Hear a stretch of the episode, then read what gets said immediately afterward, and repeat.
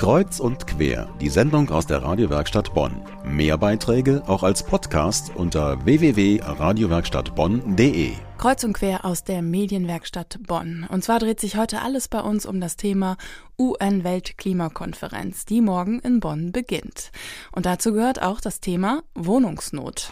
Denn weil mehr als 20.000 Delegierte und Pressemenschen zur Konferenz kommen, ist natürlich jedes mietbare Zimmerchen in Bonn ausgebucht.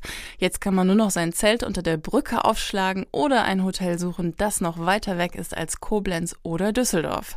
Das ist nämlich der Radius, mit dem die Klimakonferenzgäste umgehen müssen. Und die Klimagäste verschärfen natürlich jetzt die große Wohnungsnot in Bonn, die seit Jahren immer extremer wird. Besonders betroffen die Studenten. Meine Kollegen Kira Heinen und Tobias Kugelmeier haben sich in den Hofgarten gestellt und wollten wissen, wie sie an ihren Wohnraum gekommen sind und ob sie es nach Bonn geschafft haben oder vielleicht doch erst im Umland was gefunden haben. Ich bin im Studentenwohnheim untergekommen. Normalerweise ist es einfach, wenn man einfach anruft da, dann kriegt man eigentlich schnell einen Platz. Ist eigentlich gar nicht so schwer, wie man denkt so.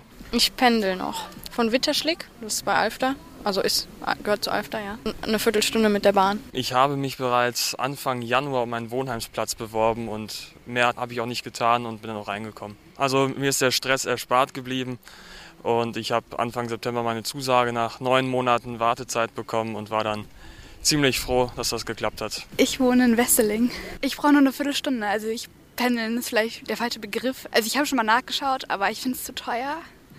Dafür würde ich halt kein Geld ausgeben, dafür, dass ich nur eine Viertelstunde brauche. Da ich schon jetzt im höheren Semester bin, habe ich auch eine Wohnung, ja. Es ist relativ schwer, allein aufgrund dessen, dass man sehr früh anfangen müsste und ich ein wenig faul war, sagen wir es mal.